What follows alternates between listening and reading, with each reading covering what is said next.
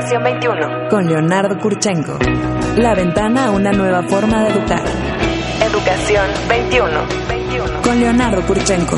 Porque la educación es cosa de todos. Educación 21 con Leonardo Kurchenko. Bienvenidos.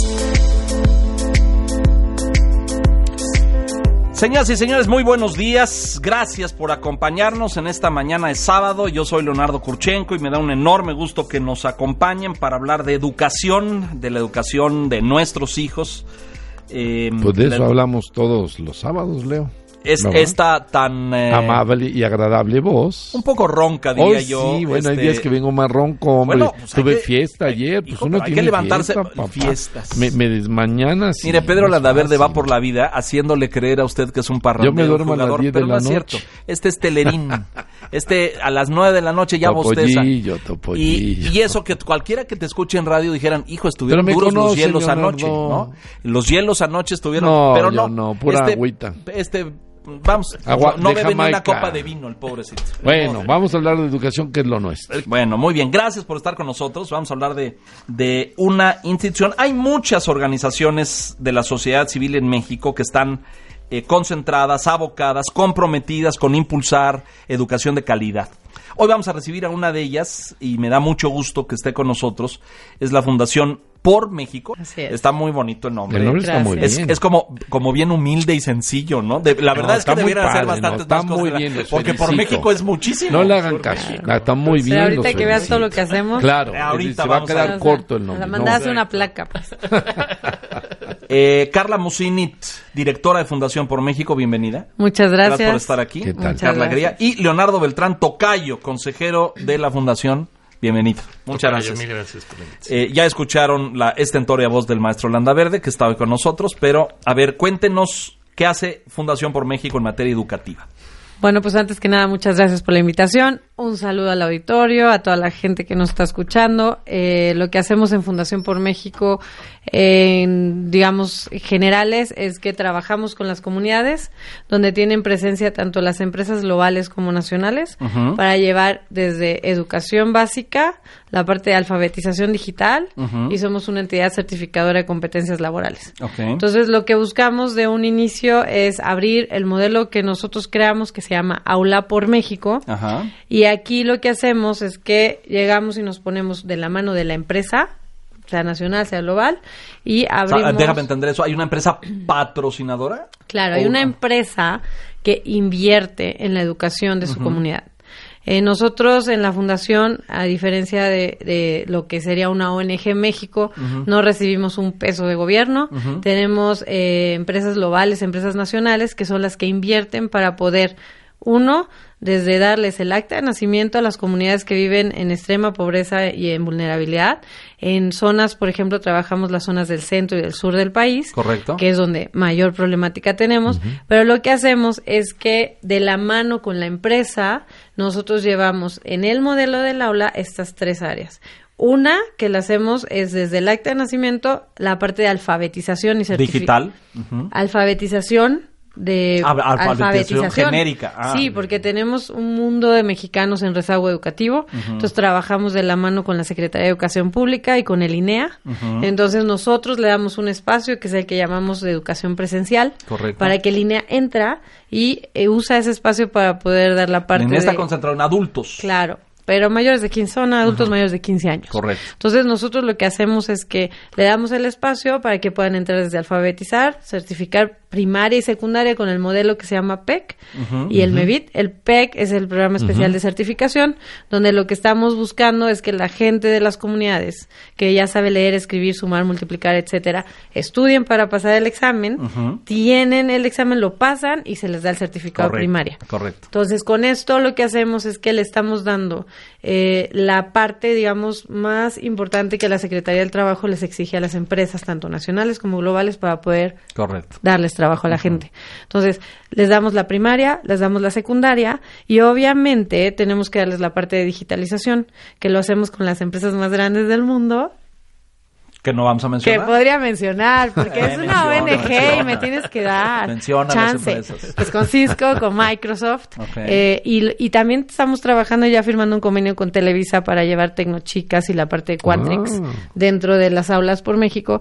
Y entonces tenemos la área presencial, la área digital, donde tenemos 30 computadoras Ajá. con todos los Ustedes equipan. cursos, to- todo lo hacemos nosotros, las becas. Y estas becas, por ejemplo, solo las de Cisco están entre 8 mil y 40 mil pesos en las escuelas privadas y aquí todo es gratis. Ok.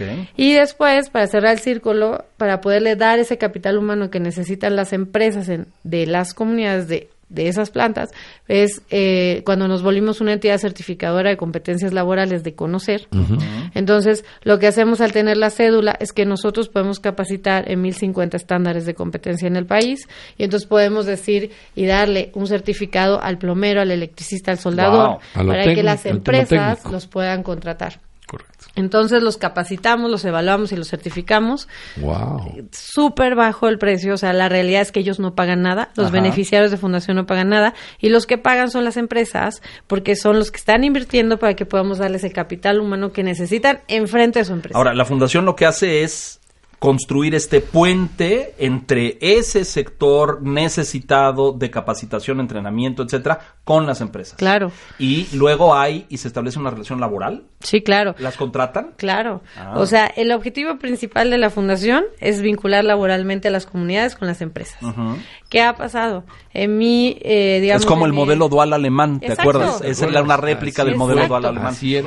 Muy exitoso allá desde hace 50 años, por cierto. Exacto, lo que estamos buscando, por ejemplo, en la experiencia, o sea, tanto Leonardo como yo hemos estado en gobierno, en empresas, etcétera, y la experiencia de estos 20 años, por ejemplo, en mi caso de trabajar inversión extranjera directa, de los temas de reformas a leyes, cabildeos, etcétera, lo que te das cuenta es que en México eh, todos estamos trabajando y está bien, pero no en ese nivel para que haya licenciados, ingenieros, etcétera.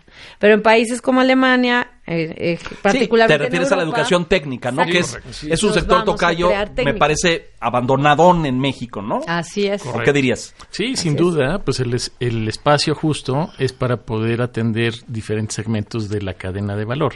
Y la pirámide poblacional también te permite atender justo a los más necesitados. Claro. Hoy eh, la administración del presidente López Obrador está tratando de llegar a esos segmentos y justo Fundación por México sale como un espacio para poder vincular empresa Con ese sector. con ese ¿Hace cuántos años Fundación por México está trabajando? Bueno, Fundación por México la constituimos hace tres años. La empezamos a trabajar prácticamente cuando fue el terremoto. Eh, El 17, eh, en el 19 de septiembre del 17. Y además nos está, nos incubó desde el principio el fondo más grande de Estados Unidos, que es United Way. Y lo que hicimos ahí fue trabajar terremotos con empresas globales. O sea, después del terremoto trabajamos reconstrucción y reconstruimos varias escuelas que obviamente sigue siendo nuestro tema que no podemos trabajar donde está el gobierno. Entonces nosotros Wow. trabajamos con escuelas donde no iba a haber un alma, donde se cayeron y no estaban dentro, digamos, de los proyectos de la SEP, que no tenían seguros y nosotros entramos con empresas como Safran y empresas globales grandes que llegaron e hicimos unas escuelas como si estuviéramos en Francia. reconstruyeron por Exacto, completo. completito. Exacto. ¿Y qué han hecho ustedes, eh, por ejemplo, en el tema cultural, cuando hablan de técnicas y licenciaturas? Y México es uno de los países donde no se han desarrollado, entre otros, las carreras técnicas por la parte cultural. La gente quiere una licenciatura. ¿Ustedes han tenido que enfrentar ese problema con la fundación o no es un problema? inter- Sí, sin duda. Eh, parte del, del programa tiene que ver con atender las vocaciones regionales. Ok. Entonces, hay estados donde, por ejemplo, su vocación es un poco más agropecuaria O agrícola. o agrícola. Está muy y interesante entonces eso. eh, la fundación justo hace un paquete a la medida de esa población, de esa zona, junto con las empresas que tienen interés de invertir o que ya tienen alguna presencia. Entonces lo que hace eh, el, el modelo es crear esa sinergia donde eh, la población eventualmente aumenta en términos del, del talento para poder eh, ser empleado en estas empresas. Y ahí es donde se hace el clic con las empresas porque la fundación les da la certificación, las empresas saben que tienen talento, que está capacitado Y que está certificado, parte claro. de ese proceso. Y la población tiene una perspectiva de largo plazo muy atractiva para tener un empleo Me interesa mucho que entremos al modelo, porque el modelo debe tener su... Pero ah, dime antes, Carla, ¿En qué estados trabajan? Mira, eh, prácticamente la fundación la lanzamos ya hacia el mundo en marzo del año pasado, ya porque trabajamos ya con el modelo, hicimos prueba del, digamos, tenemos tres modelos, que es uno donde entramos el aula por México a la empresa, o sea, dentro de la planta abrimos el aula por México y la paga la empresa. Está el modelo donde trabajamos gobierno, sociedad civil y empresa, donde el gobierno nos da en comodato los espacios. Nosotros, obviamente, ese espacio tiene que estar donde está la planta, donde está la comunidad, y el gobierno nos da el comodato, lo votan los presidentes municipales y, y digamos que así logramos que nos den el comodato, y es muy rápido para nosotros, y la empresa paga y la fundación coordina. Opera. Ah, Yo quiero preguntarte, Carla, ¿cómo se proveen de, de maestros o de... No, pero espérame, espérame, todavía no contestan los estados. Exacto. Ah, ¿qué va a decir y los el estados? otro modelo es donde es fundación, o sea, el gobierno nos da el espacio en comodato y la fundación mantiene y opera la, La escuela. escuela. Ahorita tenemos presencia, probamos durante un año los tres modelos, gracias a Dios salieron súper exitosos. Tenemos en Guasave, Sinaloa, con la costeña. Tenemos en, la, en Interlomas, con Hixa, con Grupo Hixa, los desarrolladores, y trabajamos con los 400 empleados de mantenimiento, seguridad y limpieza. Y les estamos dando alfabetización primaria y secundaria, digitales y la certificación. Dentro de la empresa. Sí, pero estamos en el centro comercial de Paseo Interlomas. Correcto. Pero además lo más importante es que logramos que todo Grupo Hixa en todo el país les dé una hora dentro de su horario laboral, en tres veces a la semana, para que vayan a terminar. Ahí estamos hablando de eh, trabajadores de la construcción, Exacto. albañiles, Tienes- carpinteros, etcétera. Sí, ¿no? tienes, en- tienes desde albañiles, etcétera, hasta mantenimiento, seguridad, limpieza del centro comercial. Qué fantástico, ¿no? en todos lados, es decir, estás abarcando. Entonces, eh, en Sinaloa, acá en la Ciudad de México, por y, en, ahora. y en Cuautitlán. En Cuautitlán, en Izcalli, Cuautitlán Estado de México, abrimos en Cuautitlán, Estado de México, una aula que está bellísima, que ojalá la puedan conocer, donde había antes una biblioteca que iban 40 personas y ahorita tenemos ciento, entre 140 y 150 personas diario. Antes iban 40 personas al mes a esa biblioteca, que no había ni computadoras, no había nada. Y ahorita, con todo el modelo del aula, están yendo entre 140 y 150 personas a terminar su primaria, su secundaria, a tomar clases de cursos de internet de las cosas, de ciberseguridad, etcétera, y a Padrísimo, ¿no? Maestros, decías tú, ¿no? Yo preguntaba que cómo se proveían de maestros para todo esto, o técnicos que les Sí. ayuden. Ahí lo hacemos a través del INEA. Ah, claro, el- El- tiene mucho personal preparado Claro. para esto, claro. la- el INEA tiene asesores voluntarios, ¿no? Sabemos que el INEA es un, el Instituto Nacional de la Educación para los Adultos de la SEP. A partir de mayores de 15 años es que podemos trabajar con la gente. También tenemos niños que, por ejemplo, se salen de la escuela por problemas de bullying, por problemas, Sí, etcétera. Y a partir de los 10 pueden hacer la primaria en el aula por México. Entonces, ¿qué pasa? El INEA eh, lo conozco muy bien porque yo estuve cuando hicimos la reforma integral a la educación secundaria con Reyes Tamés. Y el INEA lo que pasa es que tiene 35 años en México, pero al ser asesores voluntarios la gente gana muy poquito. O sea, realmente es una remuneración Es, para los claro, camiones, etcétera. Es como un apoyo. exacto, Ajá. exacto. Pero son gente muy preparada, que tiene mucha capacidad y además que tienen ganas. Claro. Ahora, ¿qué sucede? De las 2.700 plazas, como dependen de gobierno, pues de esas 2.700 plazas, muchas plazas no tienen ni agua, ni luz, ni... ¿no? Entonces caemos en lo mismo. Entonces abrimos el aula por México y le damos el espacio al INEA y el INEA entra con dos asesores de, de ellos, un técnico y tenemos una cosa, un, un convenio firmado que se llama Plaza Integral donde entonces ellos nos dan el servicio y nosotros les damos el espacio, la infraestructura y obviamente Muy todo bien. para que puedan. A ver, toca ahora el modelo. Ahora, ¿cómo, ¿cómo han construido esto? Porque pues esto de preparar, capacitar y certificar, pues no es así. A ver, invéntatelo, ¿no? Hay que tener una metodología, hay que tener un modelo. ¿Cómo han trabajado esto? Pues mira, lo hacemos de la mano con las empresas. Las empresas, por supuesto, Te dicen sus necesidades. son sus necesidades. A partir de eso, nosotros hacemos una evaluación junto con la necesidad de la comunidad y con eso podemos hacer un vínculo entre eh, la demografía que hay en el, en el espacio En- ajá. físico y eh, las necesidades de la empresa. Con eso podemos diseñar un esquema que te permita tener una curva de incorporación de personas a la fuerza laboral de, de la empresa. Eh, y con esto pues tenemos un, un modelo donde eh, atiendes perfectamente esas necesidades en el corto, en el mediano y en el largo plazo. Eh, el otro elemento interesante que tenemos es la ludoteca por México, que es en donde... ¿Para niños? Exactamente. Donde Hijos de trabajadores. Exactamente. De nuestros los beneficiarios. papás que no tienen oportunidad. Sí, ¿qué hacen con los niños mientras se están preparándose? Entonces les ponen una ludoteca. Efectivamente. Ah, y una fantástico. ludoteca que también les permite irse capacitando para poder desarrollar competencias básicas relacionadas con el, el- Su grado de Exacto, estudios, digamos. su grado de Exacto, estudios. exacto. Exactamente. Entonces, eso, junto con el permiso de la empresa, hace copartícipe a la empresa, a la comunidad y en los casos donde hay, por ejemplo, eh, gobierno local que nos ofrece en comodato alguna, Alguna instalación, entonces tenemos este modelo de, de triple hélice para poder impulsar desarrollo regional en esa comunidad. Entonces es importante porque gana la comunidad en términos de desarrollo de talento,